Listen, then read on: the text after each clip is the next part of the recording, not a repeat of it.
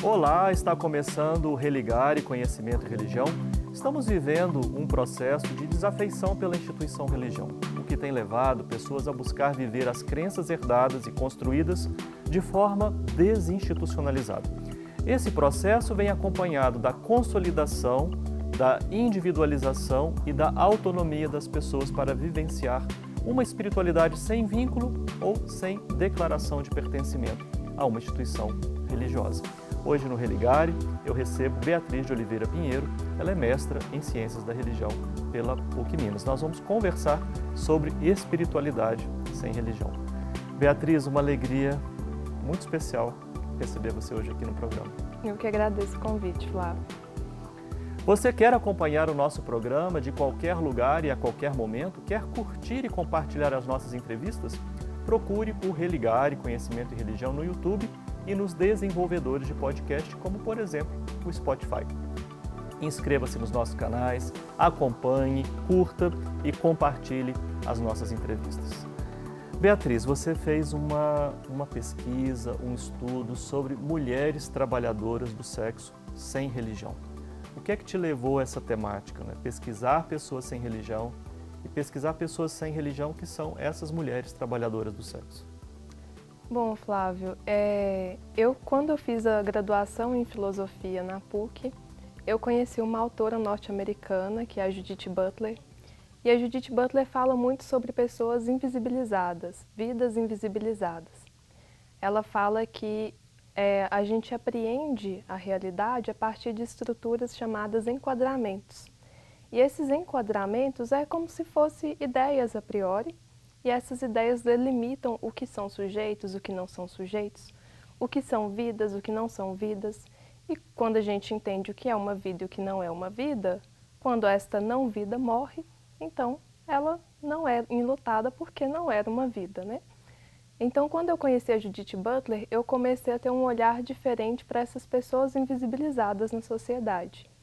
E entrando para as ciências da religião, eu percebi que eu gostaria de dar um enfoque é, na área que eu fosse estudar, é, voltada para essas pessoas invisibilizadas. E como eu sou uma pessoa muito ligada a essas relações de gênero, raça e classe, eu quis é, buscar um grupo que também fosse né, atrelado a essas questões.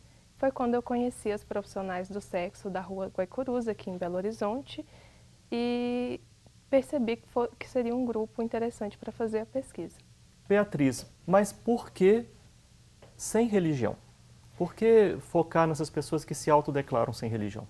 Olha, Flávio, o grupo do Sem Religião é um grupo que aqui no Brasil tem crescido bastante. Se a gente pega a amostragem do último censo do IBGE, ele é o terceiro maior grupo. E ele, apesar de no senso comum ser visto como um grupo de pessoas ateias, é um grupo em que a gente pode falar que existe muita espiritualidade relacionada a alguma religião, seja essa religião que herdada, que, traz, que as pessoas trazem dos pais, da família. Então, para a gente compreender quem são essas pessoas do grupo sem religião, a gente tem que ir ao campo. Então, foi isso que eu fiz no trabalho. Sim. Eu vou ao campo para compreender como essas mulheres, que já são mulheres excluídas de algumas instituições e não percebidas por algumas instituições, como essas mulheres vivenciam essa fé quando ela é também desinstitucionalizada. Como é que foi a sua aproximação? Primeiramente, eu procurei alguns coletivos que funcionam na, na Rua Guaicurus.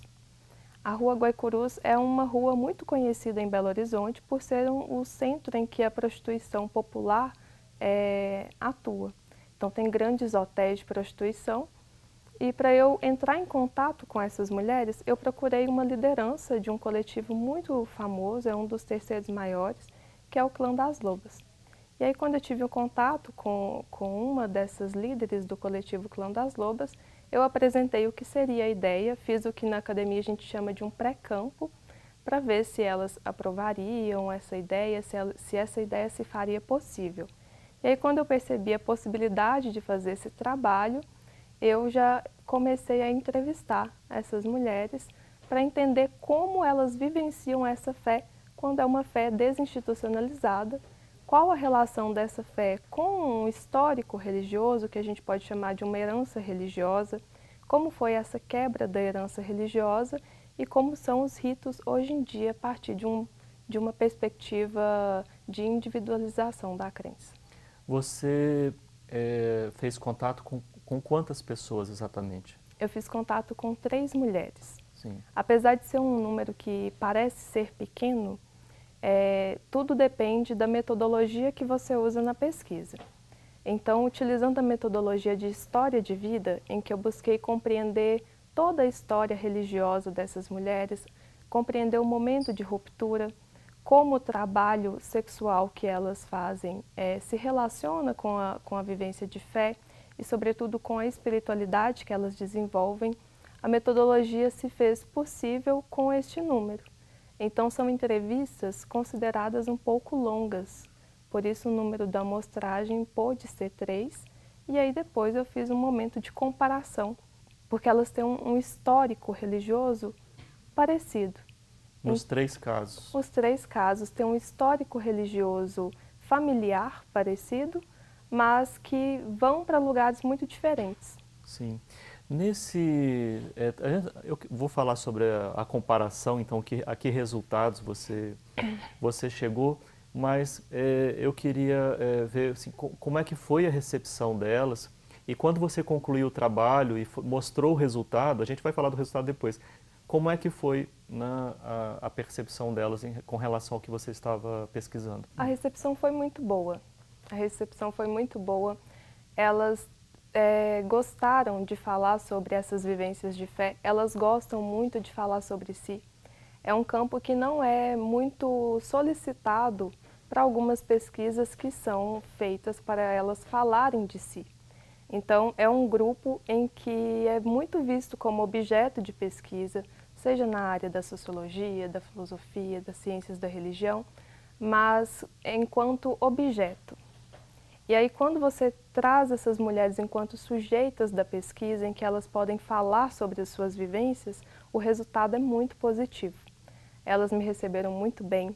As entrevistas realmente foram longas porque a conversa foi muito gostosa. Elas gostaram de falar, gostaram de relembrar algumas coisas do passado que nem elas estavam, que não, não estavam muito frescas na memória, né? não estavam muito frescas nas memórias. Sim. E elas trouxeram isso. E aí eu fiz essa volta ao campo após a, a, a, a conclusão do trabalho para entender como elas é, avaliaram o meu trabalho. E foi também uma volta muito receptiva. Foi muito gostoso de ver. Elas falaram que quando as pessoas vão ao campo, uma delas, uma delas fala, falou comigo que quando as pessoas vão ao campo para solicitar alguma coisa, não costumam voltar então, a Rua Guaicurus é um lugar de muita transição, porque passa muito pesquisador, mas eles passam e vão-se embora e não voltam. Então, é um, um, um, movimento muito positivo que a academia precisa adotar de voltar ao campo para mostrar o trabalho, para essas pessoas não serem colocadas nesse lugar de objeto que só fala e depois não, não lê, que só fala e depois não recebe o resultado Sim. e que também não aprova ou desaprova o resultado, né, porque não tem acesso. Bem, os dados te fizeram pensar na história de vida dessas, dessas mulheres e na condição né, que levou a cada uma delas a se é, entender como uma pessoa sem religião. Como é que você é, apresenta pelo menos um, um dos casos? Né? Sim. É, quando eu compreendi a história de vida dessas mulheres, é claro que é uma história recortada, né? Eu não estive Sim. presente em todos os momentos, mas quando eu compreendi o que elas narraram para mim, é, eu consegui identificar alguns pontos de aproximação e alguns pontos de distanciamento. São mulheres que vieram de uma, de uma família cristã e com um movimento muito grande de trânsito religioso no decorrer de suas vidas, e aí, em algum momento, elas foram para lugares diferentes. Uma é, uma é filha de pastor e de uma mãe muito presente na igreja evangélica, e aí me falou que via a religião como um palco, como um show. E ela traz experiências muito negativas relacionadas à instituição religião. E essas experiências negativas fizeram com que ela não tivesse saudade, não tivesse vontade de pertencer a uma instituição. Então ela é uma, hoje em dia uma mulher sem religião, tem a sua fé, tem a sua espiritualidade, mas não sente saudade, não quer voltar, não tem essa memória positiva. Já a outra é, se identificou, se identifica enquanto, se identificava enquanto umbandista e foi muito feliz numa casa de umbanda em São Paulo. Mas quando muda para Belo Horizonte, há 20 anos ela mudou para Belo Horizonte, não encontrou nada parecido aqui em Belo Horizonte e então, se deparando com pessoas que ela considera pessoas de má fé, ela parou de procurar um lugar e disse que é sem religião por falta de lugar. Sim. Já a outra adora ir em instituições diversas para entender sobre o futuro, para entender sobre a verdade, sobre o que está por vir. Ela se diz uma pessoa muito curiosa. E aí ela não quer é, se, se institucionalizar, vamos dizer assim, ela quer se manter enquanto sem religião, mas enquanto visitante de vários lugares para entender. Ela diz que ela é muito curiosa e o futuro, essas, esses líderes religiosos ajudam ela a compreender o que está por vir. Mas ela está feliz sendo sem religião e diz que cansa dos lugares quando fica muito tempo. Esse tema né, de pessoas sem religião tem começado a surgir na mídia, a gente tem assistido o crescimento de, de reportagens, matérias sobre pessoas sem religião, mas no âmbito acadêmico, nas disciplinas que estudam é, religião, na própria disciplina ciência da religião, isso vem sendo estudado há bastante tempo. É, em geral, fala-se num termo que você citou várias vezes no início aqui, desinstitucionalização, fala-se em desafeição, fala-se em individualização da crença. Esses elementos você viu de alguma maneira aparecer no seu, no seu campo? Você acha que o seu campo também fala disso ou tem outros elementos aparecendo? Sim, o campo fala disso, mas não em palavras. Hum. É um falar que é mais em atos, mais em vivências porque esses conceitos eles são conceitos da academia, né? desinstitucionalização, desafeição, mas é, quando você estuda o tema religião, é preciso primeiro entender o que é a religião, o que você está entendendo por religião, porque é um conceito muito amplo. E aí, dependendo Certamente. da forma como você o entende, as conclusões da sua pesquisa vão ser várias. Então, eu entendo a religião enquanto uma instituição. Por isso, eu sempre afirmo instituição-religião, para reforçar esse caráter. É um espaço institucional. Então, quando uma pessoa é sem religião, não necessariamente ela vai é, não ter fé ou ela não vai desenvolver uma espiritualidade é, ligada a algum, alguns valores que a religião prega. Ela só não vai frequentar aquela instituição e não vai se sentir pertencente à, institui à instituição. Então, no campo, por exemplo, elas têm ritos, atos como orações, rezas, práticas, tem uma que tem um altar em casa. Então, isso é o que a gente pode chamar de individualização da crença, porque é uma crença modificada para o indivíduo. Então ela vivencia aquilo da forma como ela percebe ser melhor para ela, não sentindo uma necessidade de corresponder às expectativas da, da instituição religião. O fato de serem trabalhadoras sexuais, isso tem algum impacto no modo como elas é, relacionavam ou se relacionam com, com as instituições religiosas ou com essa instituição religião, como você prefere chamar? Com certeza, Flávio. Quando a gente pensa numa vivência de fé, ou numa vivência de espiritualidade, a gente tem que levar muito em consideração o cotidiano dessas pessoas que a gente está falando, que no caso da pesquisa acadêmica a gente chama de campo, né? Então a gente tem que levar muito em consideração a realidade do campo, a realidade social, a realidade cultural do campo. Então a prostituição como esse trabalho, é, esse trabalho sexual que as coloca em lugares, mas as retira de outros lugares, com certeza impacta a forma como elas vivenciam a fé e lidam com a instituição. Elas relataram, por exemplo, dificuldades é, das religiões com relação ao, ao, trabalho delas? relataram algumas dificuldades. É, algumas falaram que as, algumas instituições engolem a profissional do sexo mais que outras. Então, a palavra aceitação não surgiu muito nas entrevistas, mas a palavra engolir acabou surgindo algumas vezes. Então, elas são vistas como pessoas que, em algumas religiões, são, são o próprio problema, né? E em outras são engolidas. Sim. Pra, mas o que não significa uma aceitação, nem um, um acolhimento não significa uma aceitação nem um acolhimento. E isso é um dos motivos que as fazem se desvincular da instituição. E isso não é um motivo que, pelo menos não surgiu nas entrevistas, não é um motivo que as fazem perder a fé, mas perde a fé na instituição. Inclusive, essa é uma fala que aparece no trabalho, que elas perdem a fé na religião, mas não em Deus. Esse seu trabalho, essa sua aproximação do campo, o que te ajudou a, a pensar sobre essas pessoas que se dizem sem religião? Eu consegui ver que é um grupo muito aberto, muito, muito diverso. Quando a gente pega os, os dados de pesquisas quantitativas, como é, por exemplo, o censo do IBGE, a gente consegue ter uma visão mais geral do campo. Mas para a gente entender quem são essas pessoas sem religião, a gente tem que fazer uma pesquisa qualitativa, que é esse ir ao campo e trazer questões mais íntimas dessas vivências. Então, eu vi um campo muito aberto, muito amplo e, em alguma medida, um campo também controverso. É, que sentido esse controverso? O controverso está na questão da afirmação. A gente que é da academia, a gente acha que alguns conceitos são muito bem delimitados.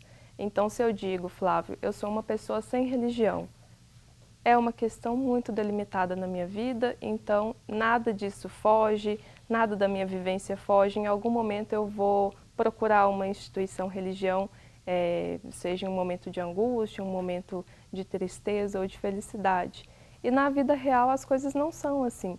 As pessoas, elas, ao mesmo tempo em que se afirmam sem religião, dizem, ah, eu sou um bandista, mas eu não tenho religião. Eu sou cristã, mas eu não tenho religião. Sou católica, mas não tenho religião. O catolicismo até que não apareceu nas entrevistas, mas apareceu, por exemplo, uma, em uma delas, é, sou um bandista. E aí eu questionava, né, de uma forma mais sutil, você, você disse que você não tem religião, mas disse que é um bandista. Não, eu sou, eu sou um bandista porque eu, a Umbanda me aceita mais do que outras religiões, mas eu não tenho religião. Então, a, a, a contradição ela aparece na fala, até porque as pessoas vivem a, a, a espiritualidade de uma forma mais leve e não de uma forma tão definida. E nós que somos da academia precisamos encontrar conceitos que, que caibam dentro da vivência e não delimitar a vivência dentro dos conceitos. Então eu trago esse conceito de contradição que não é um conceito bem visto, né, mas que é um conceito muito real. Isso faz a gente pensar muito nesses termos que a gente costuma usar e que não tem assim uma, uma delimitação, uma compreensão muito precisa. Né? O que, que a gente está chamando de religião quando a gente fala religião? O que, que a gente chama de espiritualidade quando a gente fala espiritualidade? Tudo isso deixa a gente com muito mais dúvidas para nós que somos da área. Né? Exatamente. E o que essas pessoas estão chamando de religião? O que essas pessoas estão chamando de espiritualidade? Porque no final é isso que importa, né? É o que o campo está vivendo. Então a gente tem que dar um passo para trás nessa postura de cientista muito quadradinho, que a gente vai encontrar uma resposta fechada quando é relacionada, é, quando a pergunta é relacionada à religião, a sentido de vida, as respostas nunca são muito fechadas a contradição aparece e deve ser entendido como parte do fenômeno. Sim. Beatriz, muito obrigado por você ter participado aqui com a gente hoje. Eu que agradeço, Flávio, foi um prazer. Somos um projeto de extensão do programa de pós-graduação em Ciências da Religião da PUC Minas. Você pode conhecer sobre as nossas atividades, os nossos cursos de mestrado e de doutorado acessando a página que está em pucminas.br/ppgcr. Obrigado a você que nos acompanha, obrigado aqui a toda a nossa equipe nós voltamos na semana que vem com mais um Religare Conhecimento e Religião. Um abraço muito cordial. Até lá.